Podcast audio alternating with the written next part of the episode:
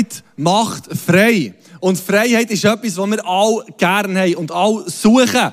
Und auch wenn wir Jesus haben gefunden ist immer noch irgendwo so ein Drang zum Frei sein. Und das ist nicht für alle das Gleiche. Für die einen ist es jetzt im Sommer am Strand zu liegen und einfach nichts zu machen. Das ist Freiheit. Für wer ist das Freiheit?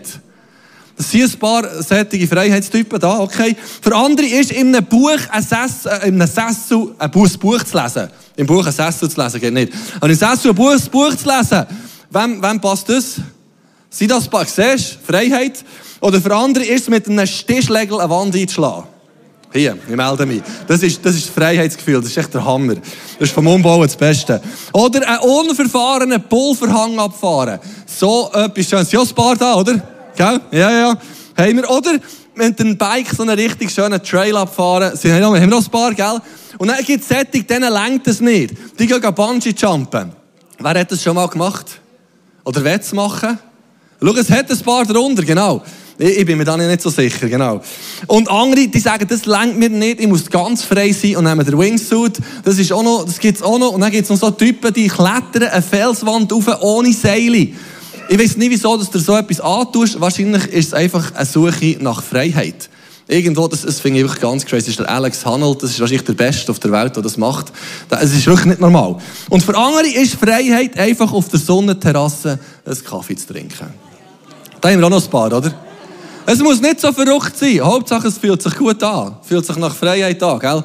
Aber es gibt, es gibt so eine Studie, die ist gemacht wurde in 38 Ländern, eine gross angelegte Studie, wo sie herausfinden was ist für die Menschheit, was sind so die zentralen Freiheiten. Und was sie herausgebracht ist, freie, freie Religionswahl und Ausübung. Frauen haben die gleichen Rechte wie Männer, ehrliche Wahlen, freie Meinungsäußerung, keine staatliche Kontrolle der Medien und keine Zensur im Internet. Wenn wir diese Freiheitsgrundlage anschauen, stehen wir in der Schweiz nicht schlecht da. Es ist nicht alles perfekt, es geht noch Luft gegen oben, aber wir sind auf einem nicht schlechten Niveau. Trotzdem ist bei uns immer noch ein Verlangen, frei zu sein. Und das Coole ist, dass Jesus uns sagt, wie wir frei werden können. Und zwar im Johannes 8. Johannes 8, ab Vers 31, heißt zu den Juden, die nun an ihn glaubten, sagte Jesus, wenn ihr an meinen Worten festhaltet und das tut, was ich euch gesagt habe, dann seid ihr wirklich meine Jünger. Ihr werdet die Wahrheit erkennen und die Wahrheit wird euch befreien. Andere Übersetzungen sagen, wird euch frei machen. Wir sehen einen sehr schönen Ablauf, den Jesus da eigentlich erklärt. Er sagt, ihr werdet an Wahrheit, weder an Wahrheit festhalten. Das ist das Erste. An Wahrheit festhalten. Und gehorsam sein gegenüber seinen Wort. Dann sind wir seine Jünger. Also die Definition von Jüngerschaft ist hier recht simpel. Sagt, du haltest am Wort von Jesus fest und du tust, was da drinnen siehst dann bist du Jünger. Das ist eine Art herausfordernd, gell? Aber das ist, das ist Jüngerschaft. Das tun, was Jesus sagt und das verstehen, dem zu bleiben. Und dann wird euch die werdet ihr die Wahrheit erkennen und die Wahrheit wird euch frei machen. Es fängt dort an, dass wir an seinem Wort festhalten. Und im Englisch ist so ein schönes Wortbruch dort in der Bibel. To abide. Abide in his word. Abide ist so ein schönes, das können wir nicht ganz übersetzen. Es ist etwas zwischen festhalten und bleiben. Einfach, du empfangst etwas und du bleibst in dem. Abide. Das Wertschätzen vom Wort Gottes. Und der ähm, Walter Günther ist ein Bibelausleger, der schreibt zu dem Vers, der Glaubende ist stets der Empfangende. Das ist noch cool, hä? Der Glaubende ist stets der Empfangende. Wenn er im Empfangenden bleibt, dann bleibt Christus in ihm. Also das ist das Erkennen von etwas und sagen, das habe ich erkannt und in dem bleibe ich. Das tue ich, dann bin ich sein Jünger und sage, diese werden die Wahrheit erkennen. Das Erkennen von Wahrheit ist eine Sache vom Jünger und der wird frei. Darum, der Vers wird oft missinterpretiert, dass man sagt, jegliche Wahrheit macht frei. Ja, das kann einen gewissen Grad an Freiheit geben. Aber es hat vielleicht auch andere Auswirkungen noch. Das, was wirklich frei macht, wenn wir am Wort von Jesus bleiben. Als ich zum Beispiel in der fünften Klasse begriffen wie man mal rechnet. Ich staune zwar, dass es in der fünften war, meine Erinnerung ist irgendwie die fünfte zurück. Vielleicht hat man einfache Malrechnungen schon vorher, aber das waren zweistellige Malrechnungen. Und das habe ich einfach nicht geböckt. Ich war nicht der schlechteste Schüler, aber das ist nicht rein. Das ist irgendwie, wenn du zweistellige Zahlen müssen multiplizieren, zum Beispiel 12 mal 15. Dann hat der Joel gemeint, er könne 10 mal 10 plus 2 mal 5 rechnen. Und das war für mich super, aber meine Rechnungen haben nicht gestimmt. Lehre jedes Mal Rotsech-Technik stumm. Und dann hat sich einer von meinen Schulkollegen, der Christoph, hat sich Zeit genommen, ist mit mir hergesessen, ich weiß auch nicht, wie lange das er braucht. Aber er hat mir gesagt, schau, Joel, du musst einen Multiplikator musst stehen. Du kannst 12 mal 10 plus 12 mal 5. Dann kommst du auf deine 180. Aber so stimmt es einfach nicht. Und der hat recht viel Zeit genommen. Und irgendwann habe ich es und ab dann haben meine Rechnung auch immer gestummt. Das ist krass, mysteriös. Dann hat es plötzlich gestummen. Und das hat in eine gewisse Freiheit hineingeführt. Das Problem ist, mit dem Begreifen vom Malrechnen ist dann Algebra gekommen, später ist dann irgendwie Kurvenberechnungen gekommen, Integralrechnung, Vektorgeometrie. Das ist nur viel schlimmer geworden. Eigentlich hat mich meine Freiheit in eine neue Gefangenschaft geführt. Okay, das ist doch nicht so gegangen. Also für die einen ist es immer Freiheit zu rechnen. Aber irgendwie bei mir ist es nicht nur gewesen. Und, oder zum Beispiel Corona, oder dass wissenschaftliche Erkenntnisse haben Hochkonjunktur in den letzten Jahren. Aber eigentlich, es hat uns schon befreit von diesem Virus vielleicht. Aber es hat uns nicht frei gemacht. Wir sind alle mit Masken rumgelaufen, den ganzen Tag. Es war nicht wirklich frei. Gewesen.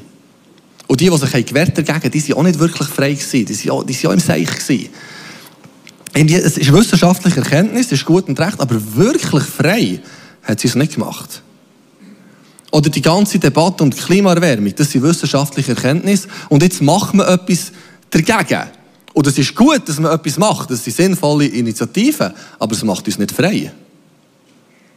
Sondern es nimmt uns eigentlich noch viel mehr gefangen, weil das ist uh, kompliziert. Also wenn ich das in den Medien lese, was ich alles vorrede, das ist uh, kompliziert. Und, und mühsam eigentlich. Es, führt, es macht uns nicht frei. Es ist eine wissenschaftliche Erkenntnis, aber wirklich frei. Und sie ist auch, es ist auch Haufen, ist gut und es ist sinnvoll, dass wir das machen. Aber eigentlich ist es noch anstrengend. Und das Krasse ist, dass es ganz viele Wissenschaftler gibt, die in ihrer ganzen Erkenntnis nicht mehr in den Schlag kommen. Die haben unglaublich viel begriffen. Zum Beispiel der, der Alain Turing, das ist einer der brillantesten britischen Wissenschaftler vom letzten Jahrhundert, hat die Grundlage gelegt von heutiger Computertechnologie und hat irgendwann 1954 gefunden, sein Leben macht keinen Sinn mehr, hat sich das Leben genommen. Mega schlauer Mensch. Oder der George Eastman, der, der Erfinder vom Foto, Filmfoto, da Kodak, weißt du, es doch auch gegeben. Hat jemand noch nicht mit Kodak gefotografiert? Ihr seid jung. Genau. Und alle anderen, die können sich erinnern. und und der hat das erfunden und alles Mögliche. Er war sehr erfolgreich. Mit 78 hat er sich gesagt, ich habe alles erfunden und ich habe erfunden, hat sich das Leben genommen. In allem Wissen innen. Der Wallace Carothers, wie man das ausspricht, ähm, ist der Erfinder vom Neopren und, und was, was noch? Nylon, genau. Und mega schlauer Mensch mit einer Depression, mit 41 hat er sich das Leben genommen. Und Blaise Pascal, das habe ich schon mal erzählt, ist ähnlich gegangen. Der hat das ist immer noch der Pascal Struck, ist immer noch nach ihm benannt. Mega schlauer Mensch. Ist in einer schweren Depression gewesen. Und trotz all seinem Wissen ist wie sein Herz nicht frei gewesen, bis er in der Nacht Jesus ist begegnet. Und ab dem Moment hat sich sein Leben komplett gekehrt. Er ist wissenschaftlich aktiv gewesen, aber hat dann angefangen, ähm, Apologetik zu betreiben, den christlichen Glauben zu verteidigen, in, in einem unglaublich, auf einem unglaublichen Niveau. Weil der Mensch ist frei geworden. Und das, was uns wirklich frei macht, ist Jesus. Und Jesus macht uns von Haufen Sachen frei. Von Sünde, Verurteilung, Fischnis, Macht vom Bösen, vom Tod. Die Liste wäre unendlich. Also, unlang. Wo Jesus uns frei macht. Und Jesus sagt diesen Juden, ihr werdet frei werden, wenn ihr die Wahrheit erkennt. Und das war irgendwie Affront für die lieben Burschen dort. Weil, wenn du jemandem sagst, du kannst frei werden, sagst du implizit ja, dass er gefangen ist. Und das haben sie nicht können verputzen. Ich fand, was Jesus, du sagst uns, wir können frei werden, aber wir sind doch frei. Was eigentlich ein Witz ist. Sie sagen, Johannes 8, 33, aber wir sind Nachkommen von Abraham und niemals Sklaven gewesen, wandten sie ein. Wie kannst du sagen, ihr sollt befreit werden? Das ist eine der witzigeren Aussagen der Bibel. Weil von ihrer knapp 2000-jährigen Geschichte sind die Juden eigentlich fast immer versklavt gewesen. Es hat nicht so manches Jahre gegeben. Es hat schon ein paar grüne Bereiche gegeben, wo sie wirklich frei waren. Ähm, das Südreich noch ein bisschen länger als das Nordreich, dort bei den Assyrern. Aber sonst sind sie eigentlich über sehr lange Zeiten sie sind unterjocht gewesen. Und sagen jetzt Jesus, mal, wir sind frei, wir sind Nachkommen von Abraham. Sie haben natürlich eine innerliche Freiheit gemeint. Und ich gemeint, sie kann Jesus sagen, wir sind doch frei, wir sind Nachkommen vom Abraham. Jesus tut es dann abbrechen. Und manchmal geht es uns auch so, dass wir das Gefühl haben, wir sind frei. Und dann begegnen wir Jesus dann merken wir, huf, das sind vielleicht gleich noch ein paar Bereiche in meinem Leben, wo ich noch Jesus brauche. Geht es euch auch so? Mir geht es immer wieder so. Ich so, uff, ah, vielleicht doch.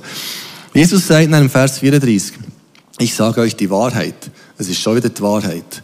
Jeder, der sündigt, ist ein Sklave der Sünde. Und Jesus bringt es auf den Punkt, wieso dass er ist gekommen um die Trennung zwischen Gott und Mensch, um das, was wir alles falsch machen und uns so belastet in unserem Herz. Das ist nämlich das, was eigentlich für Sklavik auslöst. Das, was unser Herz belastet. Das, was nicht in Ordnung ist zwischen uns und Gott. Und Jesus sagt, genau für das bin ich gekommen. Und die Juden haben eine ganz schöne Redewendungen für das Beschreiben von Sünde. Zum Beispiel der Akiba 135 nach Christus so ein jüdischer Gelehrter gewesen. Der gesagt, am Anfang ist sie, also die Sünde, wie ein Spinnenfaden, aber am Ende wird sie wie ein Schiffstau sein. Das ist echt das Gleiche, wie Jesus sagt dort. Am Anfang ist sie wie ein Gast, das ist der Yitzchak, 300 nach Christus, Christus. Am Anfang ist sie wie ein Gast, später wird sie zum Herrscher des Hauses.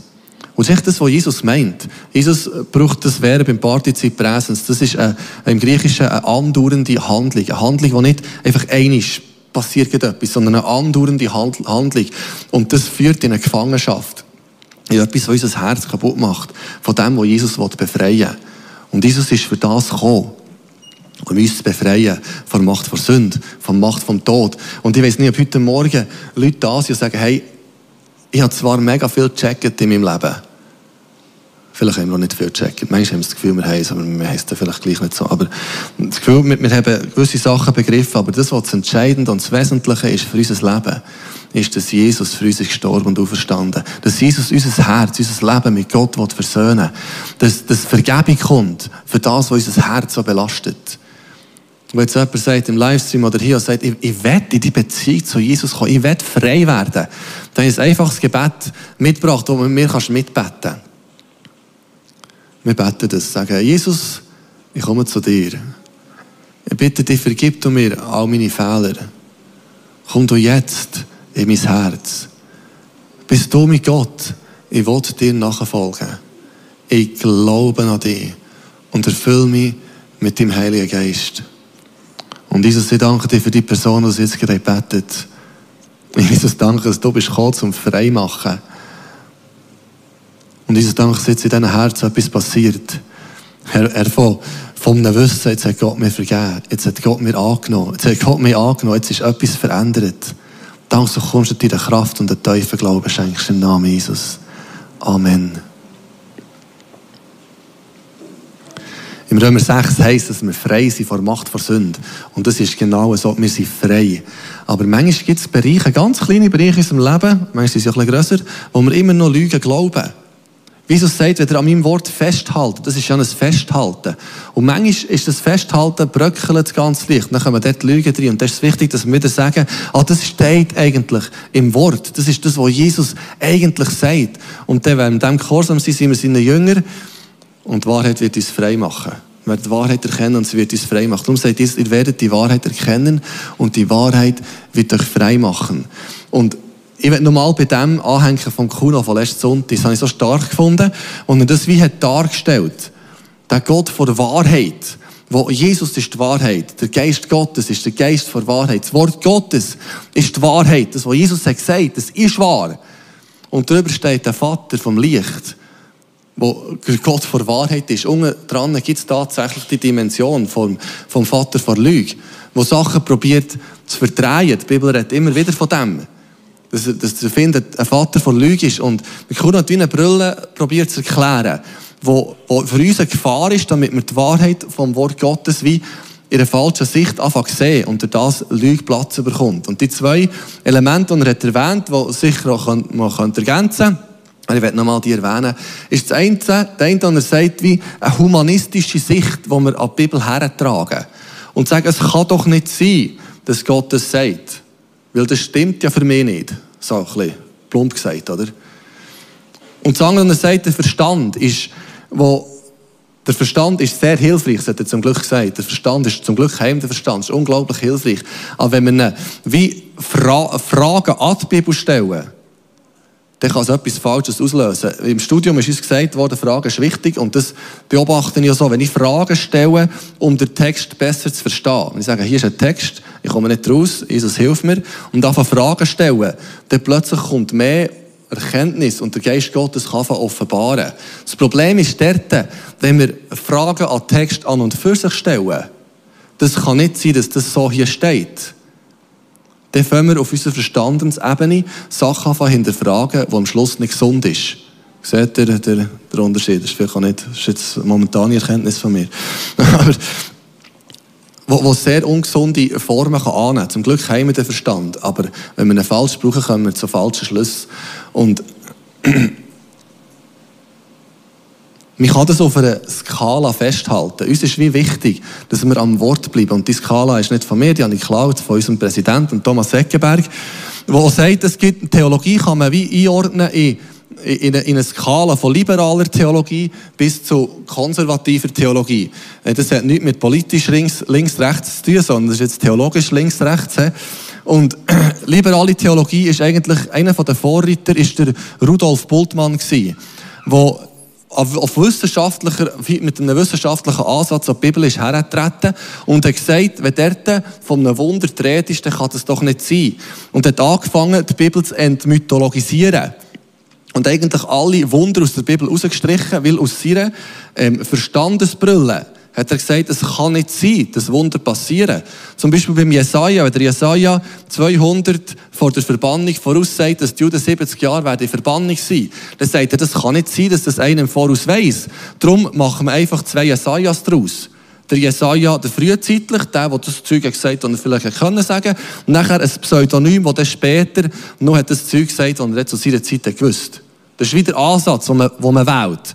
Und da kommt eben Textkritik, wo man vor allem im Neuen Testament und auch im Alten Testament wie textkritisch an das Zeug hergeht und darf vergleichen und sagen, das kann nicht sein, das, was hier steht, dass Jesus das wirklich mal gesagt Und so kommt man irgendwie noch auf 5% von allen Jesus-Worten sind dann auch noch echte Jesus-Worte und mit dem tut man eigentlich alles entkräften von Tod und Auferstehung von Jesus, von, von, vom Abendmahl, von, von seiner Rolle als Erlöser von Menschheit, von seiner göttlichen Rolle wird mit dem eigentlich alles rausgespült. Und es entkräftigt eigentlich das, was wir wo wir für unseren Glauben, wo wir für unseren Glauben brauchen, was zentral ist. Das ist, ähm, sage ich ganz liberal. Das ist, ähm, dass es wirklich ganz konsequent ausgelebt wird, ist relativ selten. Aber es gibt, es gibt eine Flügel der Theologie, die natürlich auch an der Uni in diese Richtung geschaffen wird. Genau. Auf der anderen Seite gibt es schwer konservative. Nicht alle von euch sehen das mit dem Böckchen hier. Ist auch nicht so tragisch, weil wir wollen ja nicht mehr alles von dem. Es ist wirklich sehr konservativ, wo ich sage, wo auch ungesunde Sachen drin hat. Unglaublich gesetzlich. Ähm, wo von Gnade nicht wirklich viel Rede ist, sehr gesetzlich, ähm, wo eine enge Endzeitsicht gelehrt wird, wo man zum Beispiel sagt, alles, was in der Offenbarung steht, das muss eine genaue zeitliche Abfolge haben. Man probiert, die Aussagen aus der Offenbarung auf geschichtliche Ereignisse zu übertragen. Das Problem ist, dass die geschichtlichen Ereignisse alle 15 Jahre wieder muss erneuern weil es eben dann gleich noch nicht ganz so fertig ist, wie sie eigentlich meint. Es ist noch recht kompliziert, genau. Aber ähm, genau, das wäre das wär auch dort anzusiedeln. Frauen tragen dort Kopfbedeckung, müssen immer noch Kopfbedeckung tragen, können wieder verheiratet ähm, und so weiter. Einfach sehr konservativ eng. Was jetzt für uns spannend ist, ist das, was irgendwo hier in der Mitte passiert. Und was zu beobachten ist, dass aus den evangelikalen Freikirchenkreisen im Moment immer mehr ähm, Interesse gefunden wird an so einem leichten Liberalismus, sage ich jetzt mal. Und wo zum Beispiel die Historizität der Bibel angezweifelt wird, ist, Adam und Eva hat es hier wirklich mal gegeben, Kain und Abel, Noah, das ist wahrscheinlich nur einfach für uns inspirierende Geschichten, aber wie die Historizität dahinter, dass es wirklich passiert ist, das wird in Frage gestellt.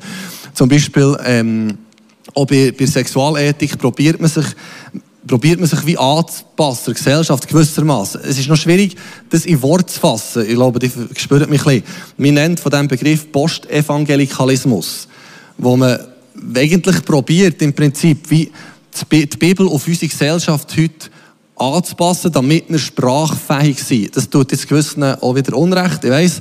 Aber, aber es ist wie das Probieren, Gesellschaft relevant zu sein, indem man wie die Botschaft ein gewisses anpasst. Ähm, das widerspricht mir irgendwie, weil ich sage, nein, ich glaube, dass das Evangelium, Paulus sagt, das Evangelium ist eine Torheit, denen, die es nicht verstehen, aber eine Kraft Gottes für die, die gerettet werden. Und das Evangelium ist eine Kraft Gottes und das Evangelium ist die Antwort für eine leidende Gesellschaft. Genau.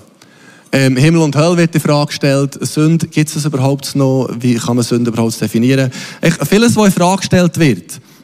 Tatsache ist, dass auch wir eine gewisse Bewegung gemacht Von ein bisschen konservativ zu ein bisschen weniger konservativ. Zum Beispiel dürfen bei uns Frauen predigen, was genial ist.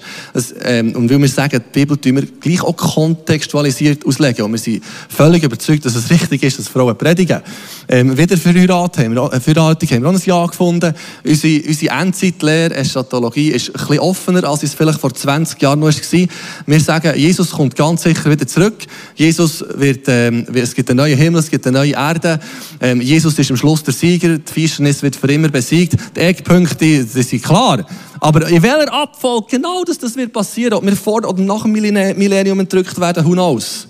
Ich weiß es wirklich nicht. Und ich werde das wie offen lassen. Und dort haben wir vielleicht eine kleine Bewegung gemacht. Aber was uns wie wichtig ist, irgendwo gibt es für uns eine Linie, wo wir sagen, hier sind wir nicht mehr wohl. Das Evangelium von Jesus ist immer noch die rettende Botschaft und da, können wir nicht fort von dem. Was wie wichtig zu sagen ist, wenn ich jetzt hier stehe, gibt mir niemand das Recht, das zu verurteilen oder Bultmann hat gemacht. Das war seine Sicht und er darf das machen. Aber meins ist es nicht. Wir hier vom CLZ, wir sagen, wir gehören hierher. Aber es gibt mir nicht das Recht, irgendjemand hier außen oder hier außen zu verurteilen. Sondern es ist in ihrer Situation, ihre Wahrnehmung und das sind liebe Brüder und Schwestern, die wir ehren und achten und miteinander unterwegs sind. Aber meine Überzeugung, also wir dürfen unsere Überzeugung haben. Und die dürfen wir festmachen. Darum äh, rede ich heute Morgen über das. Was uns wie wichtig ist, ist irgendwo zu kommunizieren. Wir, wir sind konservativ. Theologisch konservativ, genau. Aber uns ist ein grosses Anliegen, die Botschaft von Jesus zeitgemäß überzubringen. Darum haben wir eine moderne Band, darum haben wir da all das Licht und all das Zeug. Damit Menschen wohl, sich wohlfühlen und dem entspricht, was wir rund um leben. Die Botschaft von Jesus verändert sich aber nicht.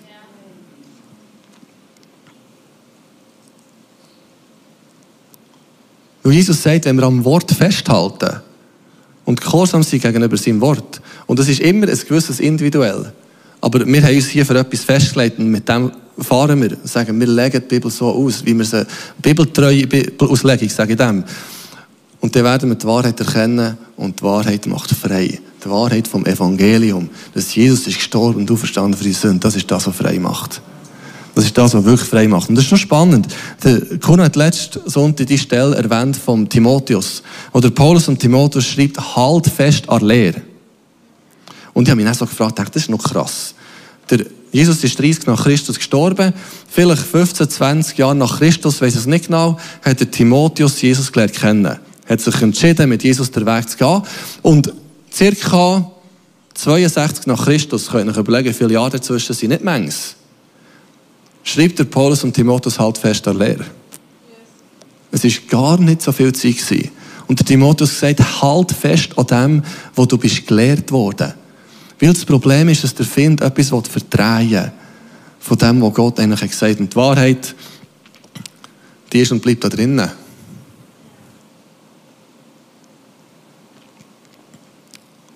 Das ist jetzt ein bisschen abstrakt, oder? Es ist, das Ganze ist recht abstrakt, aber ich glaube, es gibt auch Sachen, die uns auf der persönlichen Ebene betreffen. Und man merkt, okay, hier will Jesus Wahrheit in mein Leben hineinbringen. Und der Punkt ist, dass die Wahrheit von Jesus, vom Evangelium, immer frei macht. Wir haben manchmal das Gefühl, das ist jetzt schon noch einengend. Wenn Jesus über Geld redet, wenn im Alten Testament ist noch easy gewesen, 10% und dann mit dem Rest. Und hier ist irgendwie, Jesus sagt alles. Ein reicher Jüngling oder ein reicher Jüngling kommt und sagt, Jesus, was muss ich machen, für ins Reich Gottes zu kommen? Sagt Jesus, verkauf alles und gib es den Armen. Und dann folgt mir nachher. Und dann sagt der, der Arm, eigentlich ganz reich Mann, sagt, das kann ich nicht. Und das Brutale ist, er war gefangen in seinem Geld. Und Jesus wollte ihn frei machen. Es geht manchmal nicht ganz da rein. Aber Jesus hat ihn frei machen. Jesus sagt, trachtet zuerst nach dem Reich Gottes, nach meiner Gerechtigkeit. Das tönt das irgendwie herausfordernd. Aber dahinter ist Freiheit. Echte Freiheit. Wo Jesus uns frei machen von dem, was uns sonst zurückhalten. Und es gibt manchmal so viele Sachen, die im Alltag für uns in Frage gestellt werden. Wo der Vater vor Lüge kommt und Sachen, die wir eigentlich glauben, anfängt in Frage stellen. Ich will es jetzt wie noch ein bisschen persönlicher machen aus dem abstrakten Theologischen, gell? Zum Beispiel, wenn wir so im Alltag unterwegs sind, irgendein kommt der Zeitpunkt, wo wir uns vielleicht fragen, bin ich wirklich unter einem Kraftstrom vom Heiligen Geist? In meinem Leben sieht es irgendwie nicht ganz so aus, wie das in der Bibel steht. Und bin ich wirklich ein Gesalbter? Bin ich wirklich, ist das, ich sehe jetzt wenig von dem.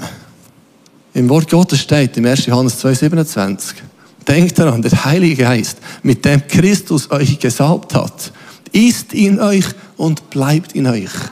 Du kannst sagen, weisst du was? Ich bin gesalbt. Vielleicht sieht es noch nicht danach aus, aber ich bin gesalbt.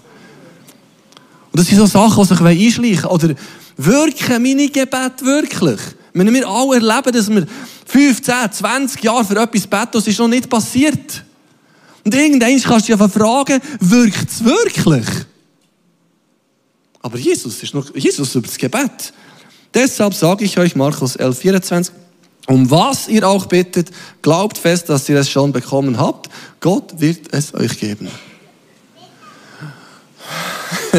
Das ist das Wort Gottes. Oder manchmal erleben wir negative Sachen. Das gibt es, glaube ich, bei uns allen. Ich habe vor etwa drei, vier Wochen bin ich mit dem Auto unterwegs gewesen und das hat einfach leveln und dengeln und machen und immer wie mehr und immer wie mehr und irgendwann ist gedacht, jetzt gefällt es mir nicht mehr. Zuerst nur mehr Linkskurve und dann immer wie mehr und dann habe ich Vater Automech angerufen.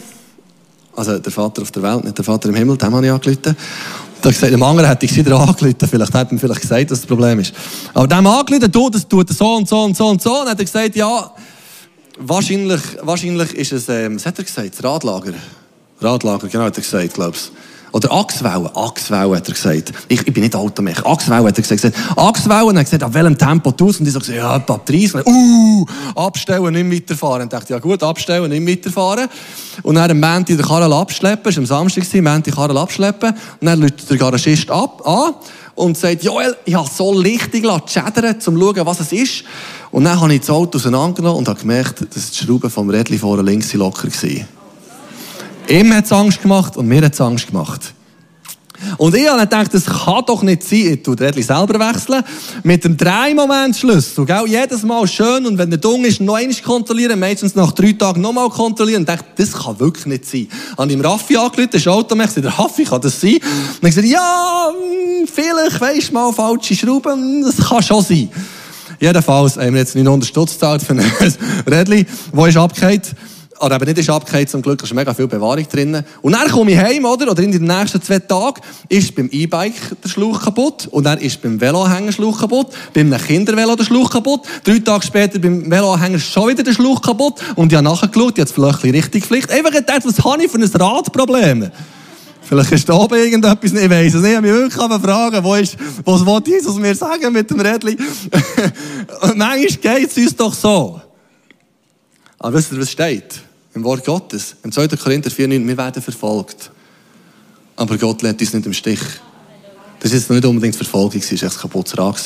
Aber wir werden am Boden geworfen. Und so habe ich mich ein gefühlt. Aber wir stehen wieder auf und machen weiter. Das ist das Wort Gottes. Und auch wenn es manchmal nicht danach aussieht, wie zu sagen, ich stelle mich auf das, was im Wort Gottes steht, und das hilft so viel mehr. Und es ist wie kleine Lügen wo Jesus uns in die Wahrheit führen will. Die Wahrheit macht am Schluss frei. In der Zwischenzeit habe ich keine Rädchen-Probleme, hoffentlich. Ich sage das nächste Mal, es ist weitergegangen. in der, in der, Im Zweiten Weltkrieg haben die, die amerikanischen Soldaten viel zu wenig Fleisch zum Essen. Sie waren ja nicht daheim, gell? irgendwie schwierig mit dem Fleisch. Und dann haben sie sich gedacht, wie schaffen wir es, die Höhen, gell, haben sich gefragt, wie schaffen wir es, die Soldaten gesund zu ernähren. Und sie haben gewusst, dass ein Schweizer, der Gustav von Bunge, 1980 hat, äh, 17, 1880, jetzt geht's. 1880 hat herausgefunden, dass Spinnen ungefähr einen gleich hohen ähm, Eisenanteil hat wie, wie, wie rotes Fleisch. Und dann, und dann haben die, die, Amerikaner gedacht, ja, das ist super, wir futtern diesen Soldaten einfach Spinnen ohne Ende. dann gibt es ja noch da die, der Popeye, die, ähm, die, ähm, die Comicsfigur, und der Popeye hat eine zentrale Eigenschaft. Der biegt eine Dose nach dem anderen Spinnenhinger. Einfach spinnet ohne Ende und bekommt er das unglaubliche Kräfte für seine zahlreichen Schlägereien. Und es hat natürlich gut gepasst für den Krieg. Also, es ist mega tragisch, das Ganze, gell? Aber sie haben diesen Soldaten Spinnen gelassen. Wirklich, ich weiss auch nicht, die Soldaten sind auch von diesen Büchsen gesessen und dachten, wenn es immer in Kraft gibt, Popeye ist unser Vorbild. Nach dem Krieg hat man herausgefunden, also noch nicht so lange, hat man herausgefunden, dass die sich verrechnet um einen Faktor 10. Also es hat gar nichts gebracht. Die armen Soldaten haben Spinnen hintergetischt und es hat ihnen nichts gebracht. Also es hat ihnen schon etwas gebracht, aber nicht so viel, wie sie haben gedacht. Aber der Punkt ist, dass uns manchmal genau gleich geht. Dass wir Spinnen essen, wenn wir gar nicht müssten. Also es ist im Fall auch fein. Es gibt auch feine Sachen mit Spinnen. Aber ich werde es ein bisschen provozieren. Es ist wie... Wir glauben manchmal Sachen, die uns gefangen halten, in etwas dabei, wenn Jesus uns frei machen und vielleicht ist heute Morgen wie etwas ja im Herzen und im Denken wie aufgepoppt. Vielleicht schon aus dem ersten Teil und merke, hier ist ein sündhaftes Verhalten, das Jesus frei machen will. Dann werde ich einladen, dann zum Ministry-Team zu kommen und wie sagen, ich lege das ab. Ab heute ist etwas anderes. Und ich werde jetzt in einem Moment noch still sein, wo wir wieder Heilige Geist fragen, was sind Bereiche, wo ich Lügen glaube. Wo du mich in die Wahrheit führen willst. Und mich befreien willst von einem falschen Denken, von einem falschen Verhalten. Und Jesus, danke, dass du in die Freiheit führst. Jesus, du bist gekommen, uns frei zu machen. Du bist gekommen, um das Leben zu geben. Und ich bitte, dass du jetzt zu unserem Herz, zu unserem Denken redest. Wo sind Sachen, wo wir Lügen glauben, wo du uns in die Freiheit führen willst. Jesus, danke dir für dein Reden.